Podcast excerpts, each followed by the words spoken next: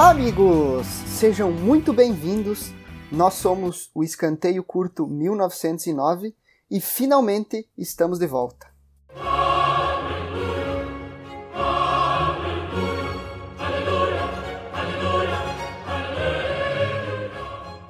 Para você que achou que ia se livrar da gente, bom, achou errado.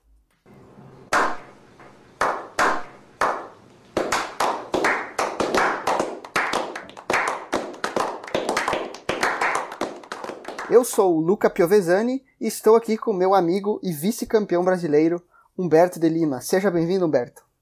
Bom dia, boa tarde, boa noite, Luca, nossos ouvintes. E, pois é, né? Estamos de volta depois de algum tempo. Ficamos sem gravar, mas agora estamos de volta em definitivo. Uh, não se esqueça de nos seguir nas nossas redes sociais. Nós estamos no Twitter, no Instagram e também no YouTube Procure por Escanteio Curto 1909. Bom, eu frisei que éramos vice-campeões brasileiros porque essa é a explicação para termos deixado de gravar alguns episódios durante a reta final desse campeonato brasileiro, não é mesmo, Humberto? Pois é, uh, nós fomos alertados pela nossa audiência que nós estaríamos zicando o Esporte Clube Internacional, né? E aí, a gente não sabia se a gente acreditava ou não, mas coincidentemente, quando a gente parou de gravar, o Inter emendou aquela sequência magnífica de vitórias consecutivas no Brasileirão. E aí a gente ficou com receio de, de gravar ou não gravar, acabamos deixando, deixando. Só que no final, infelizmente, não adiantou muito. Faltaram aqueles 20 centímetros do, do Edenilson na final, né? É, exato, né? Ali, quando Uh, quando a gente uh, parou de gravar ali no final do ano, depois dos dois episódios uh, sobre a UEFA Champions League, coincidentemente, como tu falou, o Inter acabou embalando, emendando uma boa sequência de vitórias e fomos alertados que poderíamos estar zicando o Inter e preferimos prevenir, né? Mas, como a gente viu, né, não, não deu muito certo, mas... Mas vida que segue, né? Agora encerramos a temporada passada, temos muita coisa para colocar em dia. Temos nesse meio tempo ocorreu eleições no, no nosso clube. Uh, ocorreu a troca de técnico, a chegada do Miguel Angel. Uh, também o Inter está fazendo uma certa reformulação e a gente pretende abordar tudo isso hoje, fazendo um episódio curtinho para voltar a, aos nossos debates costumeiros.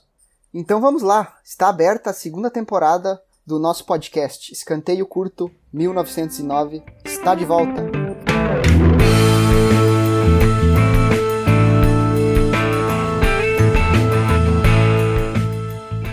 Miguel Ángel Ramírez Medina, espanhol, nascido em Las Palmas, 36 anos, e até agora comandando a equipe do Inter são 6 jogos, 4 vitórias, 1 empate, 1 derrota e 79% de aproveitamento. Esse então é o cara que tem a missão, junto com a nova direção, de dar novos rumos ao futebol e à instituição Esporte Clube Internacional. O que você tem a nos dizer sobre ele, Humberto? Bom, uh, primeiramente eu estou muito feliz porque na, na, época da eleição no Internacional, nós dois acreditamos nesse, no projeto dessa chapa de reestruturar o Inter, né? Construir um time que voltasse a ser ofensivo, com o DNA ofensivo, buscando o ataque toda hora. Não aquele time de retranca que a gente vem, vem vendo nos últimos 6, 7 anos. E a, a direção buscou isso. Buscou no Miguel essa, essa ideia. O Miguel é um cara que adora o jogo de posição. Né? Todo mundo está falando disso agora, mas é, é porque é uma mudança importante no, na ideia de jogo. E eu, eu tô muito feliz com a vinda dele porque, tipo, mostra que a direção tá seguindo um projeto. Eu espero que a direção siga esse projeto mesmo nas dificuldades, sabe? Não, por exemplo, começou a ter algumas derrotas e então abandona isso e volta a, a contratar técnicos conhecidos para agradar a torcida e a imprensa. Inclusive, dentro dessa, uh, dessa ideia de projeto, né? que tu falaste agora, o Inter trouxe também junto com o Miguel Ángel Ramírez o executivo agora das categorias de base, que vai comandar essa reformulação nas nossas categorias de base, que também é uma da, dos nortes assim desta nova direção.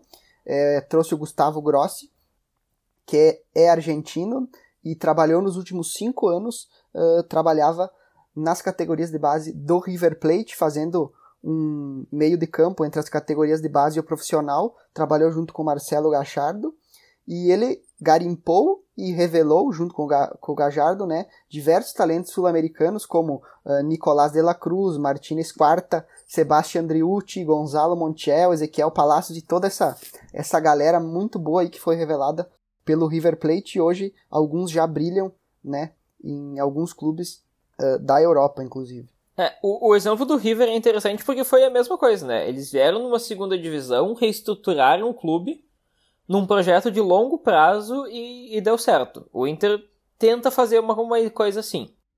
Uh, interessante do, do Grossi a gente observar que também a, as contratações do Inter, né? O Inter até agora contratou o Palácios, que, que é essa ideia de reestruturação. Tu contratar jogadores jovens por um valor barato e que depois tu vai conseguir revender para um mercado europeu, por exemplo. E isso é uma coisa que me agrada muito. Parece que o Barcelos andou jogando FIFA, né? Pra, naquela estratégia de contratar jogadores baratos e depois revender bem. E também para fechar essa parte da, da estrutura do futebol que mudou do Inter, né? Uh, a direção então contratou também um CEO, né? Que é o Giovanni Zanardo. Mas agora, deixando essa questão estrutural um pouquinho de lado, vamos passar para uma parte mais prática, a parte realmente do campo. Como joga esse time do Miguel aí, Humberto? Como toda a imprensa já falou, uh, o Miguel é apaixonado pelo jogo posicional. Claro que já vimos uh, aí nas redes sociais, Twitter, Instagram e afins, já vimos diversas análises, né? Uh, sobre como joga o Miguel, quais as características desse time dele. Mas para não se alongar muito e resumir um pouco para vocês essas características do famoso jogo posicional, elas são a busca pela superioridade numérica nas determinadas zonas de campo, né? Então, o que é muito treinado e conceituado por esse esquema de jogo e pelo Miguel Ángel Ramírez é esse conceito de zona de campo, né? Onde o jogador espera dentro da sua zona para receber a bola. Ele tem liberdade de se movimentar dentro da sua Não é assim, o jogador vai ficar parado lá esperando, a bola vai chegar no pé dele ele não vai se mexer e vai passar, né? Como, como alguns comentaristas pintam. Não, o jogador tem liberdade de se movimentar dentro das, do seu setor do campo ainda saindo sempre com a bola no chão, né, e buscando passes de ruptura que proporcionem para pegar o adversário desprevenido naquele setor do campo que está sendo atacado. Então, a, a, ideia de superioridade numérica nessas zonas muito vai acontecer, então, com esse passe uh, de ruptura que hoje a gente vê que está sendo dado principalmente pelos zagueiros do Inter, né? Mas a, a ideia central é essa, então, é, é a superioridade numérica numa determinada zona que está sendo atacada no momento. É, uh, eu acho que a gente vê uma evolução considerável já nesses, nesses últimos jogos. Claro, está muito longe do ideal. O Inter ainda uh, peca, por exemplo, em fazer pressão, como a gente comentou nos últimos jogos. Mas a gente está vendo uma evolução. Só que assim, tem aquela história uh, que o JB Filho acompanha o canal dele, mas ele, ele sempre conta que o Bayern ele tinha vencido o campeonato nacional e aí ele contratou o Guardiola. E, tipo, eles, eles ganhavam tudo na Alemanha, né? Como sempre ganham. Mas eles contrataram o Guardiola para mudar o estilo de jogo e começar a jogar no ataque. E assim, no Bayern, os jogadores apanharam para aprender o esquema. Eles levaram alguns meses para afinar bem e estar tá jogando direitinho.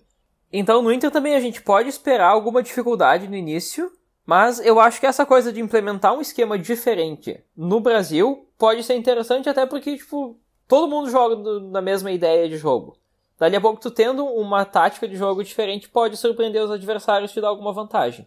É até por isso que a gente tem que ter paciência, né, com, com o treinador e a gente já, já viu diversos aí em grupo, uh, principalmente nos grupos de WhatsApp e pessoal, pessoal no Twitter, a gente já viu uh, muita gente batendo nesse, nesse esquema de jogo do Miguel, mas não adianta, né? Se a gente quiser realmente ter uma ruptura de sistema de jogo estrutural no Inter, a gente vai ter que ter uma certa é, paciência. É, não adianta a gente a gente querer que o Inter ganhe, que o Inter seja assim, o Inter não é um clube rico. O Inter não é um não tem o dinheiro do Flamengo. Então o Inter tem que conseguir chegar na, nas cabeças de alguma outra maneira. A, a única maneira que eu vejo de conseguir isso sem ser por grandes contratações é com um esquema tático diferenciado. E do último jogo, né, que foi o, o Grenal agora que teve no final de semana passado para o próximo jogo do Inter, uh, vão ser cerca de 10, 12 dias, né, que vai ter esse tempo para treinar, então a gente uh, realmente agora a gente espera que tenha que dê para perceber uma evolução uh, mais legal no trabalho do, do Miguel Ángel Ramírez e só para não deixar passar, dois treinadores que têm também esse conceito de jogo posicional, hoje o Ariel Roland que está no Santos, inclusive o Santos ganhou do São Lourenço agora o primeiro jogo pela pré-Libertadores fora de casa, uh, já sendo bem elogiado, o time dele começou a funcionar melhor. E o Jorge Sampaoli também, né, que aplicava uh, esse jogo posicional uh, de uma maneira um pouco diferente, mas também tinha esse conceito de jogo posicional. É, antes disso nós tínhamos no Flamengo o, o Domenech Torran, que tentou implementar o jogo posicional, só que não deu certo. Mas aí também tem uma questão assim no Flamengo. Será que os jogadores queriam essa ideia de jogo? Ou será que eles meio que, ah, a gente tá jogando bem assim, eu não vou, não vou comprar, né? Tem esse questionamento. É, como eles estavam acostumados com o Jorge Jesus, né? E como deu cer tão certo aquele esquema do Jorge Jesus, que eles uh, venceram tudo jogando daquela forma, é, quem sabe o, o Domenech tá, pode ter sido realmente boicotado, como tu falou. E um elenco de medalhões é sempre mais complicado, né? Do, do treinador fazer, fazer funcionarem as coisas. E no Inter, né, nós temos o, o Maurício e o Praxedes, que são dois jogadores bem jovens, que inclusive eles na seleção brasileira de base, que eles são convocados frequentemente, eles já jogam com esse esquema uh, de jogo posicional e de fato, né, tu percebe que são que eles são alguns dos jogadores que, que mais entenderam o esquema e tu, tu percebe que eles estão dando resposta nesse esquema, né? Tanto é que estão se destacando nesse, nesse começo de trabalho do Miguel por, obviamente, já entenderem um pouco desse esquema de jogo posicional. Verdade. E falando também desses dois jogadores jovens, a gente pode observar que a nossa direção vem buscando essa renovação do elenco, né? Então a gente poderia falar um pouquinho mais sobre isso. Esse ano que traz algumas mudanças na, no plantel do Internacional. É, uh, as dispensas uh, de fato que aconteceram até agora foi o Wendel, né? Que saiu para o rescisão amigável de contrato, saiu para o Cuiabá. Isso já vinha sendo pedido, vinha sendo pedido pela torcida há muito tempo já, né? E, e só uma uh... coisa, né? Até agora, o Léo Borges não mostrou ser inferior ao Wendel, né? Ele sim, ele vem dando uma, uma resposta ao menos igual, ao menos igual, ou melhor. Então é melhor, é, é mais vantajoso para o clube gastar um salário pequeno, digamos assim, uh, num jovem da base, do que gastar um salário bem maior no Wendel, por exemplo, né? Que, que já vinha demonstrando que não, não tinha condições de, de um rendimento satisfatório ali na lateral esquerda. É, e tem um jogador que tem ao menos a chance de evoluir no futuro e dali a pouco se destacar. Mas só uma observação, né? Uh, com todo o respeito ao Wendel, eu, é, era uma pessoa muito querida no vestiário, certamente. É uma pessoa sensacional. Inclusive a família dele é, era colorada, né? É, mas assim, o Léo Borges, se ele conseguir calçar um, uma chuteira, vestir um calção e uma camiseta, ele já tá no mesmo nível do Wendel. Mas uh, felicidades ao Wendel. Uh, eu, eu, desejo, eu realmente eu não, não tenho um ranço do Wendel. Assim, eu desejo que ele seja feliz na sua carreira, que ele jogue futebol no Cuiabá, jogue bem, sabe? Não, não tenho problema com a pessoa Wendel. Só que esportivamente não, não serve para o internacional hoje. Mas continuando nas dispensas, né? Uh, então temos também Natanael, que foi uh, reemprestado para o Atlético Goianiense. O Inter pagando parte do salário, mas, mas já é uma, um alívio na folha, né? Uh, lateral direito Dudu também. O Leandro Fernandes, que saiu para o Nacional. O Zeca, que saiu para o Vasco da Gama, inclusive é, é, titular lá no Vasco hoje. E ainda temos alguns casos de jogadores por sair, como o Sarrafiore, né?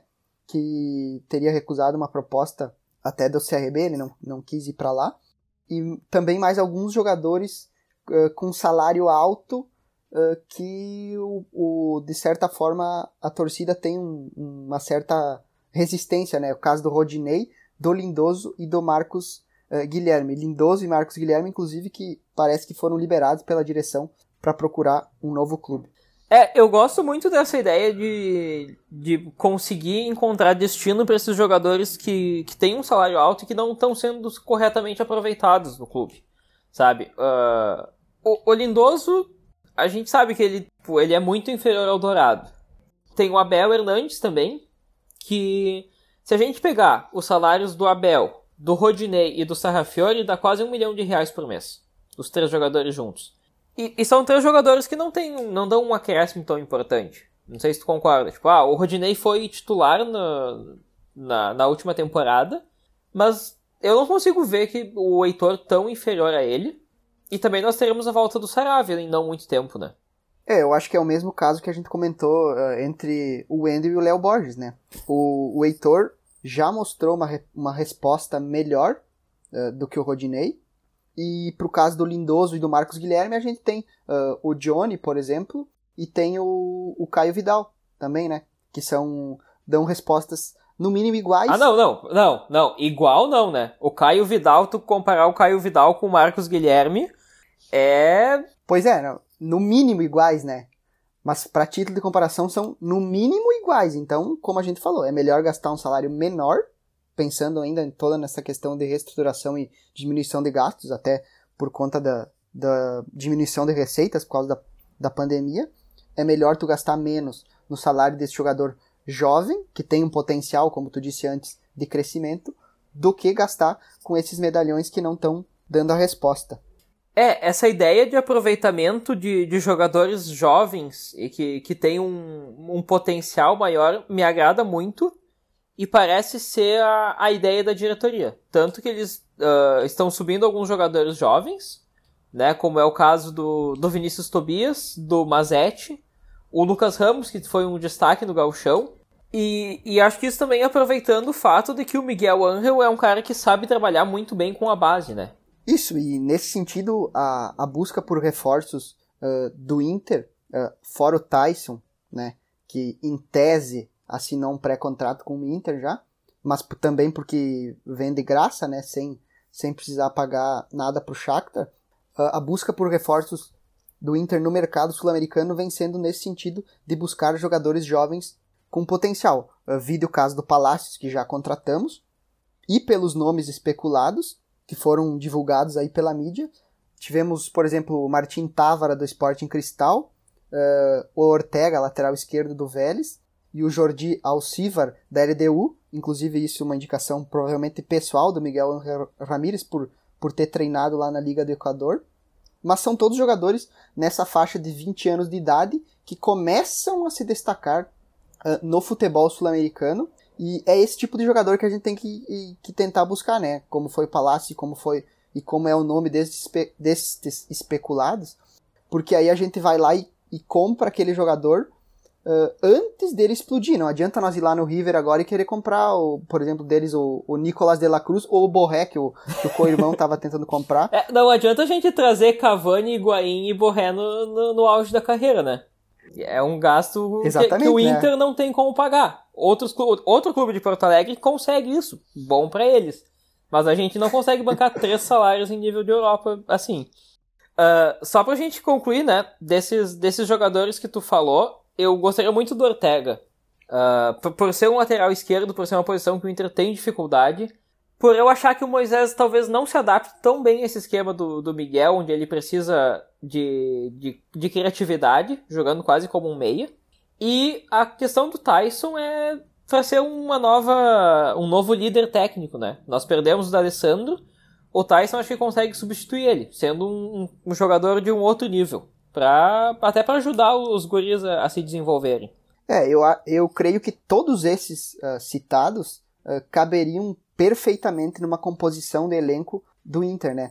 Mas, como a gente sabe, tem o limite de estrangeiros, né? Ah, nas ligas do Brasil, né? Para jogar Brasileirão, Copa do Brasil e Campeonato Gaúcho, que é de cinco, então o Inter já tem. Uh, já, já tem essa cota estourada, então ficaria um pouco complicado trazer todos esses jogadores, né? Daí, a, e aí o gerenciamento desses jogadores estrangeiros uh, ficaria realmente um pouco complexo Lembrando que hoje nós teríamos, em tese, num time titular ideal, nós teríamos o Saravia, o Cuesta e o Paulo Guerreiro, né? Os, os titulares, que são estrangeiros. Tem o Abel Hernandes, que talvez saia. E temos o Palácio também, que é um cara que, que eu acredito que, que vem para ser titular. Então, no time titular nós já teríamos quatro, quatro estrangeiros. Teria mais uma vaga, mas claro, precisando rodar o elenco nas três competições, mais um ou dois estrangeiros não seria um problema. Encaminhando então o final do programa e para fechar uh, essa, esse tema das reformulações e da reestruturação uh, do Inter, fomos pegos de surpresa agora essa semana com a notícia da demissão de cerca de 60 funcionários uh, do Inter, de diversas áreas do clube. A explicação dada foi que as demissões são para diminuir a folha né, em quase um milhão por mês. Folha essa que já tinha sido diminuída em cerca de 2 milhões com a saída de jogadores que a gente citou antes. E a gente até fica triste né, por alguns nomes que se desligaram do clube, como o Yarley e o Kaique, que são ídolos uh, do Inter. Mas a direção, no final das contas, está correta no seu diagnóstico de tratar o Inter uh, de fato como uma empresa que não pode dar prejuízo e fazendo assim os ajustes necessários que, que ela acredita para dar seguimento para o clube no futuro. É, como tu disse, é, a gente fica triste por, por esses ídolos que, que, que deixam o clube, mas a, o momento é de reestruturar, né? Dali a pouco, se tu conseguir uh, organizar as dívidas. Porque vamos lá, a dívida do clube hoje é uma coisa preocupante. A gente até pode falar disso em outros momentos. Mas se vocês acompanham os canais que, que falam sobre isso, tem o, os guris do, do Vozes do Gigante e o, o próprio JB Filho, que tem bastante informação sobre isso, a gente vê que a situação financeira do Inter é preocupante. Então, o momento é de tu reestruturar e conseguir organizar. Dali a pouco, daqui uns dois, três anos, reestruturando, tu consegue trazer esses caras de volta para trabalhar. Uh, eu acho que, felizmente, esses dois, esses dois ídolos né, que tu citou, o Yarley e o Caíco não, não têm uma situação financeira complicada, assim, que eles dependam exclusivamente do Inter. E sendo, sendo colorados, eles devem continuar apoiando o clube e no futuro com as portas abertas para voltar. Então, pessoal, esse foi o nosso primeiro programa da temporada 2021, voltando a falar um pouquinho de futebol com vocês. Eu agradeço muito uh, pela atenção de vocês, por, por nos escutarem até aqui sempre aquela alegria de poder debater futebol contigo, Humberto, e compartilhar isso com os nossos ouvintes. Inclusive, sexta-feira teremos o sorteio dos grupos da Libertadores da América. Uh, o Inter está no pote 2, podendo pegar alguns gigantes aí do futebol sul-americano. O co-irmão, vamos ver se classifica ou não na pré-Libertadores. O time galáctico não tem como não classificar. Então fiquem ligados que nos próximos dias voltaremos com um novo programa uh, analisando os grupos da Copa Libertadores da América 2021. Tchau! Bom, é, é isso então, né? Eu tô muito feliz que a gente esteja voltando a gravar. Sigam-nos nas redes sociais, Escanteio Curto 1909.